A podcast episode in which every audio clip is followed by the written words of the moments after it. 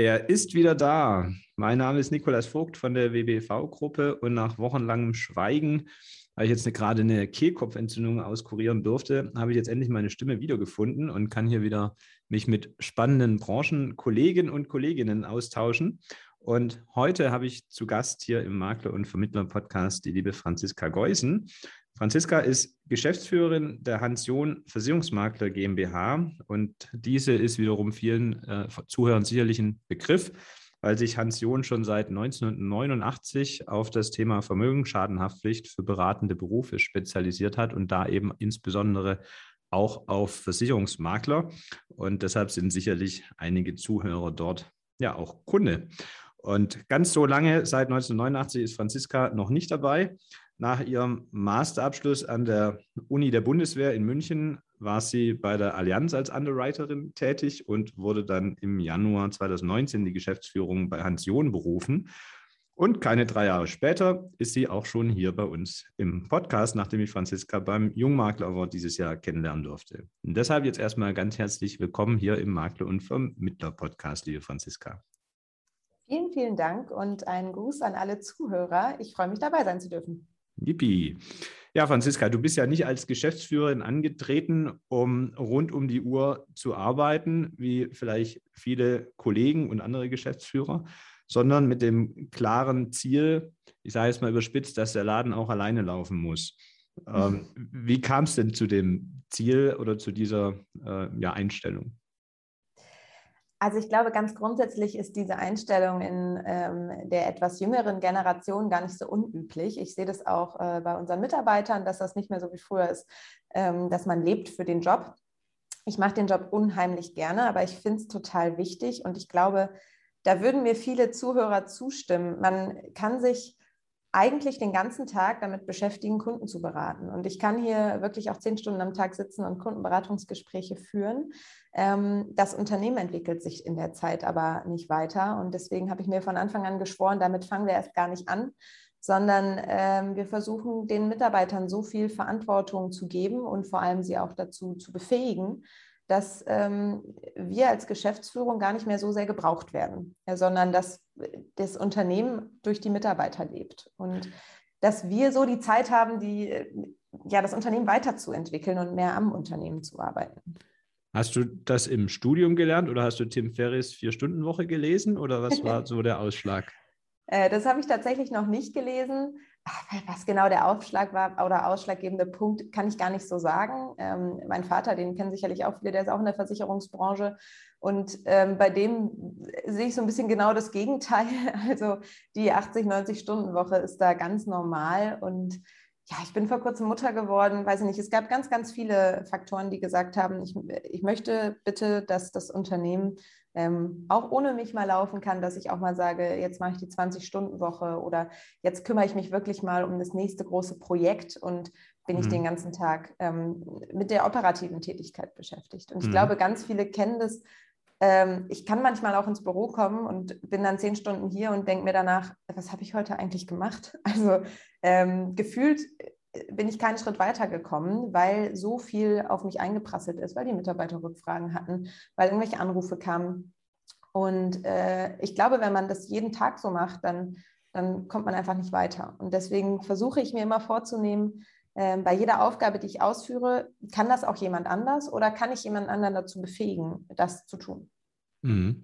Aber die hören ja auch nicht auf, die Aufgaben. Also je mehr du dann gestalterisch, unternehmerisch tätig wirst, desto mehr neue Ideen kommen ja wahrscheinlich, die man dann auch wieder umsetzen kann, die aber auch wieder Arbeit produzieren. Also wo machst du dann den Cut hast? Du, sagst du dann immer, um 12 Uhr lasse ich den Löffel fallen oder den Stift? Nein, also aktuell ist es mit der 20-Stunden-Woche natürlich noch total utopisch und ähm, das ist eher was für die Zukunft und vielleicht auch mehr so ein, so ein Leitbild ähm, mhm. hinter dem, wie ich arbeiten möchte. Mhm. Ähm, also einen Cut gibt es da nicht, aber es gibt natürlich schon manchmal Entscheidungen, dass wir zusammensitzen in der Geschäftsleitung oder auch mit Mitarbeitern und tolle Ideen haben und sagen, ja, Moment, aber wir müssen jetzt erstmal das machen, was wir hier jetzt gerade angestoßen haben. Und wir können jetzt nicht noch einen Schritt und noch einen Schritt und noch einen Schritt machen.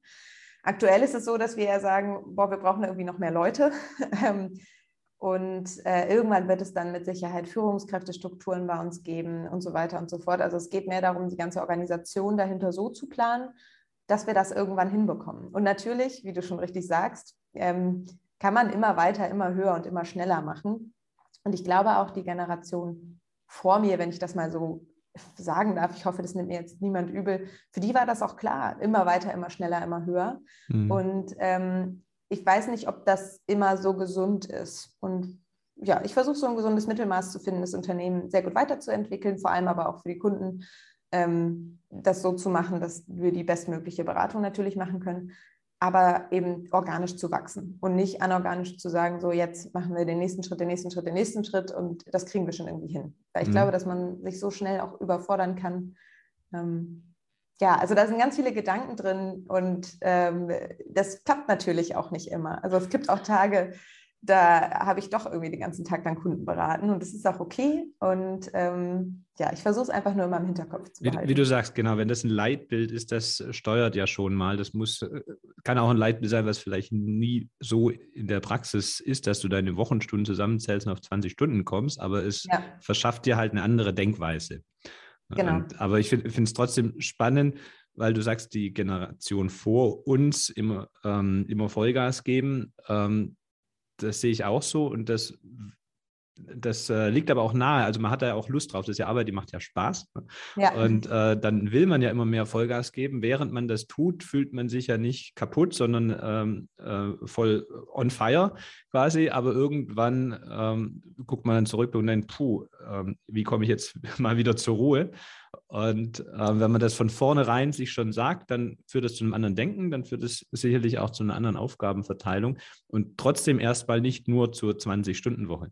Nee, also davon bin ich hast ganz, du da ganz auch noch weg. keinen Hack, äh, wie du dann wirklich mal Zeit reduziert bekommst, weil ich stehe vor der gleichen Herausforderung. Ja, aber ich glaube, das, äh, was du ansprichst, ist, ist ganz wichtig. Also wir sehen das ja immer mehr, dass diese, ich sag mal, Volkskrankheit Burnout ähm, mhm. immer höher oder immer mehr kommt. Und ich merke das auch im Familienkreis, dass es da immer wieder welche gibt, die dann ähm, doch an ihre Grenzen kommen. Und vielleicht kann man es oder vielleicht schaffe ich es so, dass ich zu diesem Punkt nie kommen werde, mal schauen, sondern dass mir der Job tatsächlich ähm, auch in 20 Jahren noch unglaublich viel Spaß macht, mhm. weil ich eben das nicht 80 Stunden die Woche mache, mhm. sondern ähm, ein bisschen planerisch daran gehe und ja, eben auch nebenher andere Sachen machen. Und es gibt ja so viele tolle Sachen, die man nebenher noch machen kann.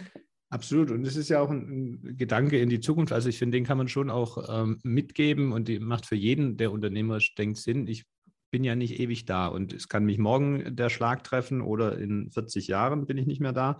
Aber das Unternehmen soll ja überdauern und muss ja weiterlaufen. Und wenn es immer nur an meiner Person hängt, dann kann es halt nicht weiterlaufen. Von daher, je früher man anfängt, die Prozesse so aufzubauen, dass sie halt nicht an deiner Person hängen, da muss man sein Ego ein bisschen zurücknehmen. Aber ist das ja, ja total clever, auch um eben das Unternehmen werthaltig aufzustellen, um es später auch ohne dich weiterführen zu können.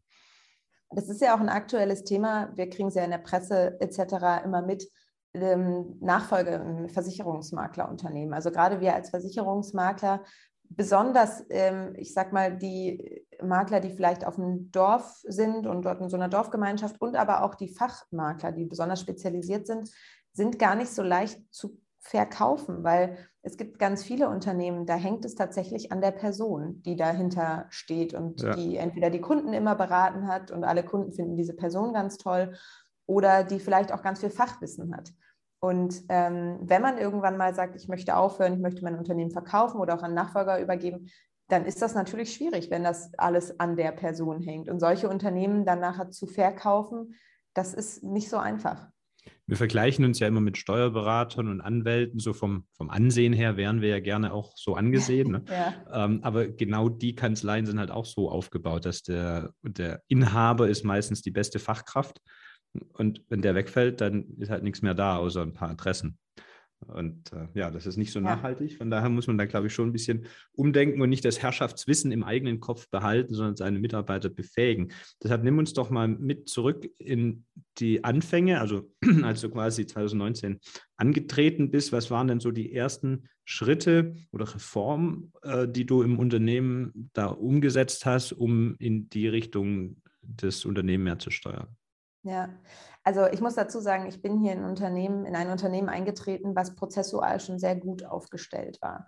Was natürlich daher kommt, dass wir als Fachmakler sehr viele gleiche Vorgänge haben. Ähm, also es ist nicht so, dass eine Anfrage kommt und man sich denkt, hm, was mache ich denn jetzt damit? Sondern die meisten Anfragen, die gab es schon so, genau so ganz, ganz oft. Von daher gab es schon ganz, ganz viele Prozesse in der Theorie, ähm, die vielleicht nur mal niedergeschrieben werden oder in der Praxis, die nur mal niedergeschrieben werden mussten. Mhm. Ähm, was ich gemacht habe, ist vor allem das Thema Digitalisierung noch weitergeführt. Es gab schon Vipro, aber ähm, ein, zwei große Mark äh, oder Versicherer haben das uns noch nicht per Vipro, sondern per Post geschickt. Also als allererstes wurde dieses ganze Postthema abgeschafft. Ähm, ja, dann Digitalisierung, wo es möglich war, Buchhaltung und so weiter. Ähm, mhm. Buchhaltung auch aus den Händen der Geschäftsführung an die Mitarbeiter zum Beispiel gegeben, weil es muss nicht sein, dass wir als Geschäftsführer hier stehen und Rechnungen einscannen etc. Mhm. Also dieses Thema Buchhaltung zum Beispiel haben wir sofort abgegeben. Ähm, und bei mir war ja das große Thema, dass ich eigentlich einen ganz neuen Bereich eingebracht habe, nämlich die Vermögensscheinhaftpflicht für Rechtsanwälte, Steuerberater und Wirtschaftsprüfer. Und mhm. zu dem Zeitpunkt war ich tatsächlich die einzige im Unternehmen, die das bisher schon konnte und vorher gemacht hat. Und mhm. ich habe wirklich von Tag eins immer Mitarbeiter dazugenommen, zu jedem Vorgang, zu jeder Kundenberatung. Auch bis heute äh, ist es tatsächlich so, dass ich noch viele Kanzleien, zumindest im Erstgespräch, selbst berate. Ähm, da ist immer jemand dabei, also immer einer der Kundenbetreuer, vor allem immer ein bestimmter, der da eben fit gemacht wird gerade. Ähm, und ja, vom Tag eins an musste er die Angebote nachher erstellen. Das heißt, ich habe ihn mal machen lassen und dann mit ihm Feedbackgespräche geführt und so weiter, bis wir dann irgendwann das richtige Angebot hatten. Mhm. Das dauert natürlich am Anfang ewig und man denkt sich, meine Güte, jetzt hätte ich das selbst gemacht. Komm, die Pair, ich mach selber. Ne? So. Ja, echt. ähm, und auch so, ja, Thema Excel beibringen und was weiß ich nicht. Und ähm, inzwischen läuft es aber ganz rund. Also inzwischen mache ich nicht mehr viel. Jetzt arbeiten wir gerade die nächste Mitarbeiterin in das Thema ein und parallel, während wir hier sprechen, sitzen die beiden zusammen und er arbeitet sie schon ein. Das heißt, ich muss es nicht mehr machen. Mhm. Und ähm, das ist ja schon der erste große Schritt. Mhm. Ja, genau. Und so versuche ich es eben die ganze Zeit. Dann haben wir ein Bonussystem ähm, eingeführt, mit äh, vor allem vielen qualitativen Zielen, dass die Mitarbeiter wirklich selbst an den Produkten weiterentwickeln und nicht mehr nur die Geschäftsleitung sagt, okay, wir brauchen jetzt hier den nächsten Schritt oder wir machen jetzt hier mal ein Prospekt oder wir machen mal eine Vertriebsveranstaltung oder eine Aktion, sondern das haben die Kundenbetreuer tatsächlich mit in ihre Ziele bekommen, ähm, so dass sie von vorne bis hinten solche Aktionen jetzt planen müssen. Und man merkt es total, wie viel mehr Verantwortungsgefühl für das Produkt oder für den Bereich, den Sie betreuen, da ist und wie viele eigene Ideen jetzt plötzlich kommen. Also, dass Mitarbeiter bei mir in der Tür stehen und sagen, oh, ich habe mal drüber nachgedacht, lass uns doch mal das und das machen. Mhm. Und ähm, das hat ganz gut funktioniert bisher. Ähm, und ich denke, wir sind da auf einem guten Weg. Das, du sagst ja, das ist kein Sprint, das ist ein Marathon, ne, dass du erstmal, am Anfang musst du erstmal investieren, erstmal viel mehr Arbeit, aber es zahlt sich dann halt aus, das Wissen zu transferieren an Mitarbeiter und da Kompetenzen aufzubauen. Ähm, wie lange hat es denn so aus dem Bauch raus tatsächlich gedauert, bis jetzt zum Beispiel in dem Beispiel dein einer Mitarbeiter jetzt schon wieder die Kollegin alleine einlernen kann? Ah, das kommt immer so auf das Thema an. Also äh, jetzt ähm, mit dem Einlernen ist es jetzt die zweite Kollegin, die er einlernt. Ähm, also ich, ja, also ich würde schon sagen, dass das so ein Jahr gut dauert. Und es gibt natürlich mhm. gerade am Anfang ganz, ganz viele Situationen, wo man so erste Entwürfe zurückbekommt und sich denkt, meine Güte, das wird nie was.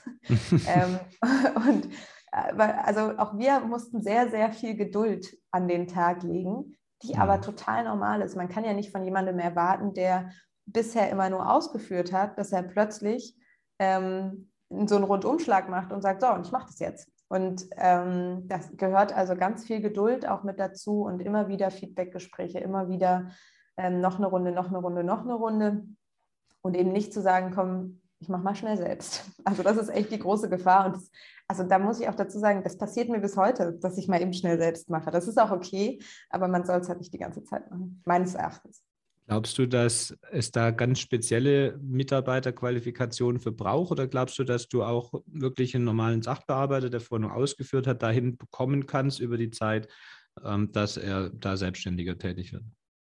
Ja, also ich glaube, theoretisch könnte das jeder.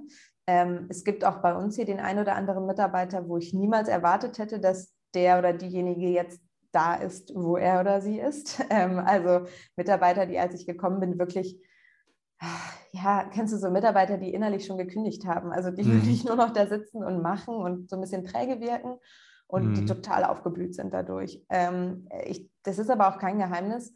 Wir haben auch den einen oder anderen verloren auf dem Weg, für den es vielleicht nicht gepasst hat und der vielleicht gesagt hat, nee, das ist nicht so meins, dieser neue Führungsstil, der jetzt hier Einzug erhalten hat. Und ich finde die doof. Ähm, hm. Also auch das passiert natürlich. Die Frage ist nur, ob das die Mitarbeiter sind, mit denen man dann diesen Weg wirklich gehen will oder ob genau. das dann auch okay ist. Also dann ähm, den Weg geht halt nicht jeder mit.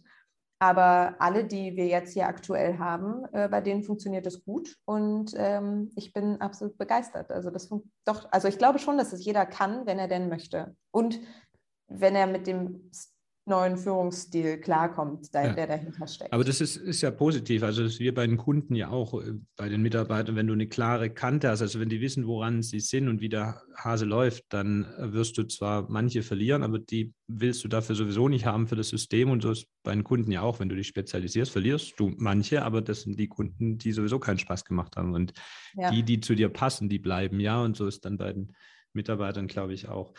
Ähm, jetzt, wenn jetzt ein Kollege das hört und sagt, hm, vielleicht sollte ich dann äh, doch mal in mich gehen und überlegen, welche Aufgaben kann ich denn abgeben an einen Mitarbeiter, vielleicht auch an einen neu einzustellenden Mitarbeiter. Wie viel, also es ist ja immer ein Invest, äh, mhm. Mitarbeiter, kostet viel Geld. Mhm. Ähm, wie viel Zeit würdest du sagen, ähm, braucht man, bis der sich alleine trägt? Würdest du da auch so das Jahr nennen oder noch ein bisschen länger?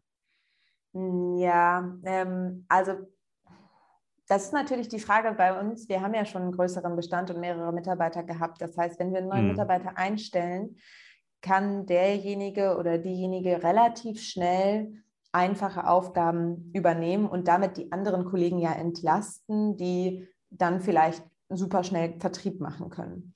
Ähm, ich muss mir aber natürlich immer überlegen, jede Stunde, die ich jetzt da sitze, um einen Angebotsvergleich zu erstellen oder um eine Adressänderung zu machen oder was auch immer, ähm, wenn ich in der Zeit arbeite, wie viel kann ich denn in der Zeit verdienen? Also ich muss ja nicht überlegen, wie viel kann der Mitarbeiter, der dann da sitzt, ähm, verdienen in der Zeit, sondern eher, was schaufel ich mir selbst dadurch an Zeit frei, ähm, die ich für neue Verdienste oder für neue Kunden oder für neue äh, Verträge nutzen kann. Von daher glaube ich schon, dass das deutlich schneller ist als ein Jahr. Ähm, natürlich je nachdem, wie der Kundenstamm aussieht und wie die Zielgruppe vielleicht auch aussieht. Mhm. Ähm, und wie, wie clever und dynamisch du dann bist, um äh, dir neue Tätigkeiten zu verschaffen dann auch und nicht nur in den ja. Stuhl zu liegen. Ja. Und ich meine, wenn man, wenn man das schnell machen will, dann sagt man halt, gut, ich gehe jetzt voll auf Leads und die Mitarbeiterin oder der Mitarbeiter, den ich da einstelle, der äh, kann mir dabei helfen und ich habe wirklich Zeit für die Kundenberatung. Mhm. Ähm, das ist natürlich die Frage, wie man selbst strukturiert ist tatsächlich, ja. Wir haben jetzt zum Beispiel bei uns ganz neuen Handbuch eingeführt. Das ist noch in Entwicklung, klar. Aber ähm, da soll jede Tätigkeit, die wir bei uns so haben, ähm, klar beschrieben sein. Zum Beispiel, ja, typisches Thema, womit sich wahrscheinlich viele beschäftigen, Bestandsübertragung. Funktioniert bei jedem Versicherer irgendwie anders. Mhm. Ähm, jetzt haben wir das große Glück, dass wir nicht so viele haben. Aber an wen muss ich denn die E-Mail schreiben? Ähm, ändert sich die Vertragsnummer? Wie lange dauert das? Äh, wie funktioniert das und so weiter? Das steht da halt als Anleitung drin. Und ich kann theoretisch ähm, einen von meinen dualen Studenten hinsetzen und sagen, guck mal hier, hast du zehn Bestandsübertragungen, mach. Da ist eine Anleitung. Macht ihr dieses Handbuch vom Format her wirklich als in Papierbuch oder habt nein, ihr da Videos oder ähm, nee, wie, also wie habt ihr das gelöst? Ähm, aktuell in OneNote. Äh, also wir haben auf Microsoft 365 umgestellt. Das ist in OneNote bei uns im Teams einge, eingefügt. Jetzt mache ich ganz schön viel Werbung hier. Ich weiß gar nicht, ob ich das darf. Das piepen wir alles aus. ja, piept das mal aus, genau. Also ähm, genau, das ist bei uns im Teamchat oben über einen Button eingefügt. Das heißt, wenn ich ganz normal im Chat bin, kann ich oben auf den Button Handbuch klicken und bin sofort drin. Mhm. Und ähm, da kann man natürlich alles Mögliche einfügen. Verlinkungen zu E-Mails, ähm, Fotos, das funktioniert echt schön, weil sich das nicht so hin und her schiebt. Wir haben auch äh, wirklich Videos, also ähm, aufgenommene Videos zu bestimmten Themen. Wie mache ich das denn? Mhm. Ähm, Welches Tool nehmt ihr da? Mach ruhig mal Werbung für das, was äh, ihr Ja, das haben wir über Loom gemacht. Loom, okay. Ähm, ja, nehmen wir auch. Oder tatsächlich auch über PowerPoint. Also mhm. ähm, das kann man ja auch über PowerPoint aufnehmen, solche Videos, je nachdem, was da der Hintergrund ist. Also wenn ich mich durch irgendwas durchklicken will, dann kann ich das natürlich über Loom machen ähm, und dazu ein bisschen was erzählen. Genau, also ganz unterschiedliche ähm, Sachen, die wir da nutzen. Mhm. Die Kunst ist ja bei den Handbüchern immer dass die aktuell bleiben. Ja. Wie habt ihr das geregelt, dass die Mitarbeiter dann auch, wenn, weil kriegst du ja dann nicht mehr mit unbedingt die Veränderung des Prozesses, dass ähm, der Mitarbeiter dann auch pflegt? Ja, also äh, man muss dazu sagen, ich habe dieses Handbuch auch, also außer vielleicht ein, zwei Sachen, überhaupt nicht mitentwickelt, sondern wir haben eine ganz tolle Assistentin der Geschäftsleitung, die auch schon seit über zehn Jahren bei uns im Unternehmen ist, die wirklich eine fachliche Assistenz ist. Ähm, mhm. liebe Annemarie, falls du das hörst, ähm, genau, und die das echt super gemacht hat ähm, und die aber auch teilweise mit in der Kundenbetreuung ist. Das heißt, äh, besondere Kunden oder auch besondere Vertriebspartner werden von ihr direkt noch betreut, damit sie noch mit drin ist und so kann sie dieses Handbuch ähm, immer weiterentwickeln. Und jetzt haben wir gerade eine neue Mitarbeiterin, zwei neue duale Studenten eingestellt, die die ganz klare Aufgabe haben, nutzt dieses Handbuch und wenn ihr irgendwo nicht weiterkommt oder wenn das für zu, also noch nicht detailliert genug ist, dann geht auf sie zu und sagt ihr, was da anders gemacht werden muss. Also es gibt eine klare Verantwortlichkeit bei ja. der Annemarie ähm, genau. Sie ist die Handbuchchefin und wenn sich Veränderungen ja. ergeben oder man was nicht versteht oder es nicht mehr so funktioniert, dann meldet man an sie und sie guckt, dass es wieder aktualisiert wird. Genau. Und ich muss aber auch dazu sagen, also wir sind da noch nicht perfekt aufgestellt. Ähm, und äh, es gibt natürlich immer noch den einen oder anderen, der vielleicht seine eigene Anleitung dann doch lieber benutzt. Und ähm, mhm. ja, wir arbeiten dran und es ist bestimmt noch ein längerer Weg, bis das wirklich, also bis ich wirklich einen Mitarbeiter einstellen kann und sagen kann, komm hier, mach. Ähm, aber ja, wie du sagst, es ist kein Sprint, sondern Marathon. Man muss genau. immer wieder dranbleiben. Jeder Marathon beginnt mit dem ersten Schritt und es ist besser, erstmal einfach mal zu tun und während des Tuns dann zu lernen, als die perfekte Lösung im Kopf zu entwickeln und nie in die Pötte zu kommen. Genau, so ist das. Du hast jetzt schon erwähnt, aber du setzt jetzt sehr stark auch auf eigene Ausbildung. Ist das ein Learning daraus, dass du sagst, es macht total Sinn, dass ich mir von Anfang an die Mitarbeiter so, das heißt mal in Anführungsstrichen, heranziehe, wie sie auf unser Unternehmen passen?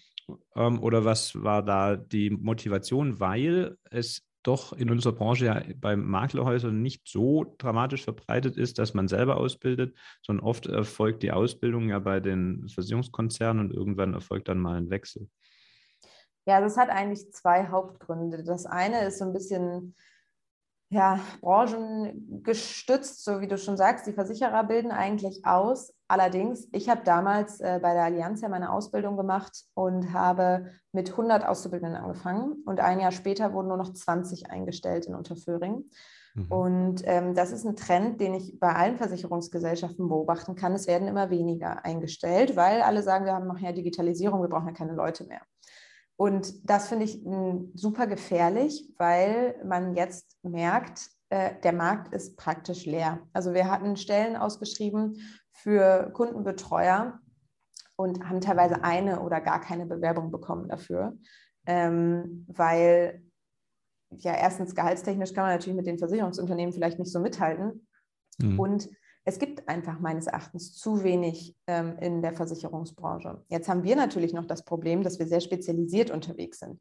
Das heißt, wenn ich jemanden einstelle, der bisher Privatkunden betreut hat im Bereich Kfz und Haftpflicht und Hausrat, dann hat er natürlich das Wort Versicherung schon mal gehört und ist vielleicht auch im VVG einigermaßen bewandert, aber von Vermögensschaden, Haftpflichtversicherung hat er natürlich auch überhaupt keine Ahnung. Mhm. Ähm, ja, und das ist so ein bisschen der Grund, dass wir gesagt haben, wir müssen die Leute sowieso ausbilden.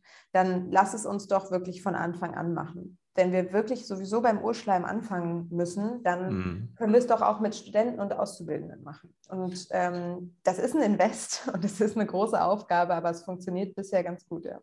Und habt ihr da ähm, eher duale Studenten in der Ausbildung und im Studium begleitend? Äh, die haben ja den Vorteil, dass sie schon etwas älter sind, dass sie vielleicht auch äh, ja, mehr in die Tiefe gehen können, aber sie sind halt dann auch wieder immer eine Weile an der Uni oder an der, an der dualen Hochschule. Oder habt ihr da eher Azubis, die eigentlich ja ständig da sind, aber die halt auch noch sehr jung sind? Oder habt ihr beides und wie sind da deine Erfahrungen jeweils? Ja, also wir haben tatsächlich beides. Äh, wir haben aus, äh, angefangen mit der Ausbildung und ähm, haben eine Auszubildende für Kauffrau äh, für Büromanagement und einen Auszubildenden als Kaufmann für Versicherung und Finanzen. Ähm, ich muss allerdings so ein bisschen widersprechen. Bei uns ist genau mhm. andersrum. Also die beiden sind im Blockunterricht. Ah. Ähm, das heißt, die sind äh, immer mal zwei Monate nicht da und äh, dann kommen sie wieder und sind drei Monate da und dann wieder weg, was echt herausfordernd ist, weil sie eigentlich keine dauerhaften Aufgaben übernehmen können.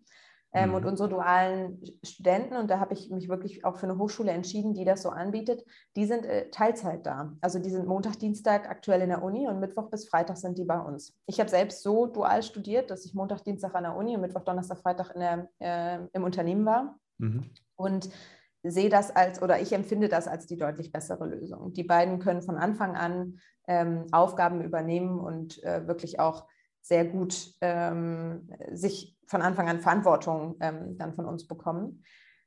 Die Bewerbungen für beides, also wir haben beides ausgeschrieben, aktuell auch für nächstes Jahr, sind sehr unterschiedlich.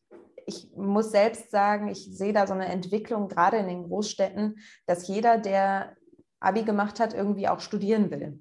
Mhm. Und das führt dazu, dass die Ausbildung immer weiter an Wert verliert, meines Erachtens. Ich selbst komme vom Land, bei uns ist es ganz anders. Also wenn ich meine Cousinen und Cousins anschaue, von denen machen ganz viele nach dem Abi eine Ausbildung. Ähm, aber an den, ich glaube, in der Großstadt ist das einfach, wenn ich ein Abi gemacht habe, dann will ich auch studieren.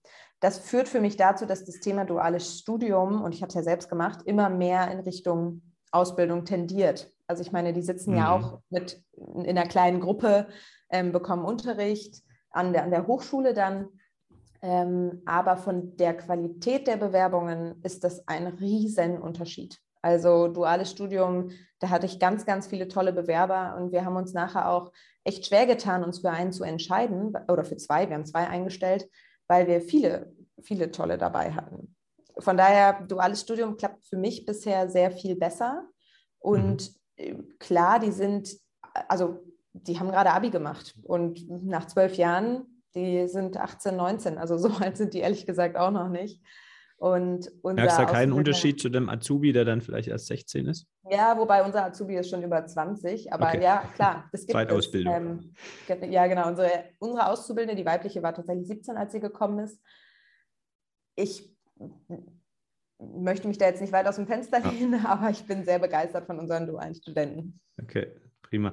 Ja, also der Thorsten hatte ähm, Folge 130, auch da das mal kurz angerissen hier im Podcast, ähm, auch für die Zuhörer. Ne? Ich muss mir ja überlegen, äh, wo sehe ich mich mittelfristig? Sehe ich mich als die absolute Fachkraft? Sehe ich mich als der Manager, der Prozesse dann entwickelt und installiert oder sehe ich mich wirklich als Unternehmer, der das Unternehmen entwickeln möchte? Und beides zu verbinden auf Dauer ist halt schwierig. Also heute Kundenberatung, morgen was weiß ich, Bestandszukauf verhandeln, mhm. äh, das ist halt ein Riesenspagat. Und ähm, deshalb, wenn jetzt jemand zuhört und sagt, ich sehe mich eigentlich eher in der Fachkraftrolle und ich würde gerne bei Hans John arbeiten, ihr sucht noch was, habt ihr gesagt? Kunden, ähm, Auch ähm, alles. Äh, Kundenberater, okay, dann einmal auf haftpflichtexperten.de, mal kurz den Blog genau. hier für die Stellenausschreibung. Ähm, und ähm, habt ihr da eine spezielle Ver äh, Seite, wo die Ausschreibungen drauf sind? Ja, also wir haben tatsächlich eine Karriereseite. Ich muss dazu sagen, bitte, unsere Internetseite ist dringend überarbeitungswürdig, aber ihr findet dort alles. Genau, also ja, Kundenbetreuer suchen wir immer. Ähm, wir suchen auch immer gute Webentwickler, wobei da haben wir gerade wieder neu eingestellt. Da werden wir wahrscheinlich jetzt auch ins duale Studium tatsächlich gehen. Ähm, ja, also bei uns immer gerne bewerben. Wir haben ja auch viele Juristen angestellt, also entweder Wirtschaftsjuristen, die einen, ähm, einen Bachelor gemacht haben oder tatsächlich auch Volljuristen. Also gerne, wer Bock auf Vermögensschadenhaftpflicht hat. Ähm, Bildet ihr nur Chefin. für euch, euch selber aus? Weil es gibt, denke ich, auch viele Zuhörer, die haben einfach Kinder, die gerne in die Branche wollen, die sie aber nicht im eigenen Unternehmen ausbilden möchten, mhm. damit die auch mal was anderes sehen. Ist das auch ein Thema? Klar, auf jeden Fall. Also ich hatte auch vor kurzem jemanden da, dessen Vater Versicherungsmakler war. Das ist überhaupt kein Thema. Man, und da muss man sich ja wirklich der Illusion nicht hingeben, dass alle Studenten und Auszubildenden, die man ausbildet, danach da bleiben. Also ich selbst ähm, habe das erlebt, mein Bruder, also mein Vater ist ja auch Versicherungsmakler, wie viele wahrscheinlich wissen, mein Bruder hat meine Ablehnung bekommen für ein duales Studium, weil der Versicherer auch gesagt hat, naja, du willst ja danach sowieso nur mhm. dann äh, die Firma genau. übernehmen. Mhm. Und das sehe ich als falsch. Also ich glaube, wir sind eine Branche, da sieht man sich immer dreimal. Und wenn ich ein, also als Versicherungsgesellschaft einen dualen Studenten oder einen Auszubildenden ausbilde, der danach Makler ist, ist das doch super, weil der ist mir doch total gut gewogen im Idealfall und findet ja. mich ganz toll und verkauft meine Produkte, weil er die Produkte kennt, weil er im Haus viele Leute kennt. Ja. Und so sehe ich es auch. Also wir sind eine Branche und man sollte sich da nicht gegenseitig irgendwie versuchen, schlecht zu machen. Es ist halt wichtig, dass man die Studenten dann schnell ins Arbeiten kriegt. Dass die, wie du schon sagst, sich selbst tragen irgendwann und eben hm. nicht nur ein reines Invest sind, sondern dass man das auch nutzt, dass die da sind. Und ähm, wir haben da Einarbeitungspläne und was weiß ich nicht, damit die eben nicht die ersten vier Wochen erstmal nur rumsitzen und vielleicht mal eine Aufgabe am Tag bekommen, mhm sondern wirklich auch was, was machen dann. Da ist sie wieder die, äh, die Weitsicht, die unternehmerische. Ne? ähm, nee, bringe ich gut und ich möchte es auch ergänzen an der Stelle, wenn wir schon darüber sprechen. Also wir suchen auch, ähm, allerdings wir suchen äh, Biometrie-Experten und wir suchen Azubis. Also einfach mal auf wbv-vogt.de und dann äh, slash Karriere. Da sind die Stellenausschreibungen auch drauf. So, ähm, damit genug äh, der Stellenausschreibungen. Ähm, wenn, wenn du jetzt die drei Jahre zurückblickst, so zusammenfassend, ähm, kannst du da sagen, die ein, zwei, drei größten Learnings aus deiner Zeit als Geschäftsführerin, die du den Kollegen mitgeben kannst, ähm, vielleicht auch ein bisschen der alten Schule oder unserer jüngeren Generation, ähm, gibt es da was? Boah, ich habe so viel erlebt, dass es echt schwer ist, das irgendwie auf einzelne Learnings runterzubrechen. Also was ich oft aus Versicherersicht mitbekommen habe, war, dass es doch noch viele Makler gibt, die gerne eskalieren. Und ich habe mir von Anfang an gesagt, ich als Underwriter habe den Maklern, die nett zu mir waren, eigentlich immer das Gute gegeben und die, die eskaliert sind, die haben dann so das Must-Have bekommen. Ähm, und ich erlebe das auch bei unseren Kunden leider immer mal wieder. Also dieses ruhig bleiben, freundlich miteinander sein und äh, so kommt man dann schon an seine Ziele. Das ist, glaube ich, ein ganz Wichtiges. Mhm. Wenn das alle machen würden, dann wären wir, glaube ich, in einem netteren Miteinander. Mhm. Ja, dann wir haben darüber gesprochen, das Thema nicht mal eben schnell selbst machen, sondern schon schauen, wer könnte das machen, wen kann ich jetzt dazu befähigen. Ähm, das Thema Mitarbeiterführung, sich damit zu beschäftigen, ist unheimlich wichtig. Und ich meine, ich bin damals, ich glaube, 26 gewesen, als ich die Geschäftsführung hier übernommen habe. Ich war natürlich und bin bis heute Anfängerin in diesem Bereich. Aber man, es gibt viele gute Podcasts, viele gute ähm, Bücher, die man sich zu Herzen nehmen kann und mit denen man arbeiten kann. Hast du da einen Tipp? Eigentlich nicht. Also ich habe ganz viel damals Gedankentanken, die heißen jetzt aber anders, mhm, mhm. gehört. Ähm, und ansonsten mal geschaut, was, was die Podcasts dieser Welt so hergeben. Weil jeder ist ja auch ein anderer Typ. Der mhm. eine kommt mit dem äh, typischen Buch, den dieses da so gibt. Klar, der andere vielleicht lieber mit einem lockeren Podcast. Ähm, und was ich persönlich auch, und da muss ich sagen, Grüße an meinen ehemaligen Chef bei der Allianz, der hat mal zu mir gesagt, ähm, versuch du selbst zu bleiben als Führungskraft. Und das ist manchmal gar nicht so einfach, der Spagat zwischen, jetzt muss ich hier aber mal die harte Führungskraft sein und ähm, ich bin aber immer noch ich. Und das ist natürlich gerade in der, ich sage jetzt mal, älteren Generation, das gibt es heute zum Glück nicht mehr so viel, aber es gibt eben viele, die wirklich Chef sind und die sagen, ich, ähm, hier komm, bring mir mal meinen Kaffee und jetzt mach das und jetzt mach das und jetzt mach das. Mhm. Und ähm, das hat sich so ein bisschen gewandelt und ich glaube auch die Mitarbeiter haben sich da gewandelt. Die äh, gucken einen dann schon, glaube ich, eher komisch an, wenn man so auftritt. Und ich versuche nicht so zu sein. Jetzt kommt sie doch noch die äh, Frage, bei der viele Damen der Branche die Augen verdrehen, aber weil du es ansprichst, hast du das Gefühl, dass du manchmal da ähm, dich erst be mehr beweisen müsstest als ein 50-jähriger Mann, wenn du äh, als junge Dame als Geschäftsführerin auftrittst? Jein, also es gibt solche und solche Situationen. Ich meine, grundsätzlich in der Versicherungsbranche gibt es nur mal wenig Frauen. Das ist meines Erachtens eher ein Vorteil, weil die Leute erinnern sich an mich. Ähm, mhm. Einfach aus dem Grund heraus, weil es halt wenig Frauen gibt. Mhm. Ähm, bleibt man eher in Erinnerung, was mich gerade auf, Messen vor große Herausforderungen stellt, wenn alle kommen und mich mit Namen begrüßen. Ähm, zum Glück gibt es Namensschilder. Ähm, von daher, ich glaube in der Branche grundsätzlich eher Nein, ich würde es sogar fast als Vorteil sehen, ähm, weil ich eben anders bin als vielleicht der typische Geschäftsführer eines Versicherungsmaklersunternehmens. Ähm, bei Kunden hatte ich schon die eine oder andere Situation, wo ich mir mal gedacht habe, boah, ja, ich merke, jetzt muss ich hier erstmal beweisen, dass ich wirklich was kann. Ähm, gar nicht so sehr bei unseren Versicherungsmaklerkunden. Da kamen eher ganz viele auf mich zu und meinten, Mensch, ich habe äh, auch Kinder und ich würde so gerne, dass die ähm, mein Unternehmen übernehmen, aber die wollen nicht und wie toll, dass sie das machen. Mhm. Ähm, aber ich hatte ein, zwei Kanzleien und interessanterweise sind es die Kanzleien, die rein von Frauen geführt werden. Also ich habe so das Gefühl, dass ich mich gegenüber Frauen eher beweisen muss als gegenüber der ähm, Männerwelt. Ähm, wo ich schon gemerkt habe, die ersten zehn Minuten, ja, sind sehr kritische Fragen hier. Und es waren erstmal 15, 20 Minuten, wo wir sehr fachlich diskutiert haben, dass sie dann entspannter wurden und es dann doch auch ein bisschen auf die persönliche Ebene gegangen ist. Mhm. Ähm, aber ganz wenig. Klar gibt es bestimmt auch den einen oder anderen Mitarbeiter, der sich am Anfang gedacht hat, was will das junge Huhn denn jetzt hier? Ähm, da hat mir natürlich die Fachlichkeit sehr geholfen, da ich mhm. Underwriter vorher war für Vermögensschadenhaftpflichtversicherung. Ich glaube, es wäre schwieriger gewesen, wenn ich nichts gekonnt hätte in dem Bereich. Ja.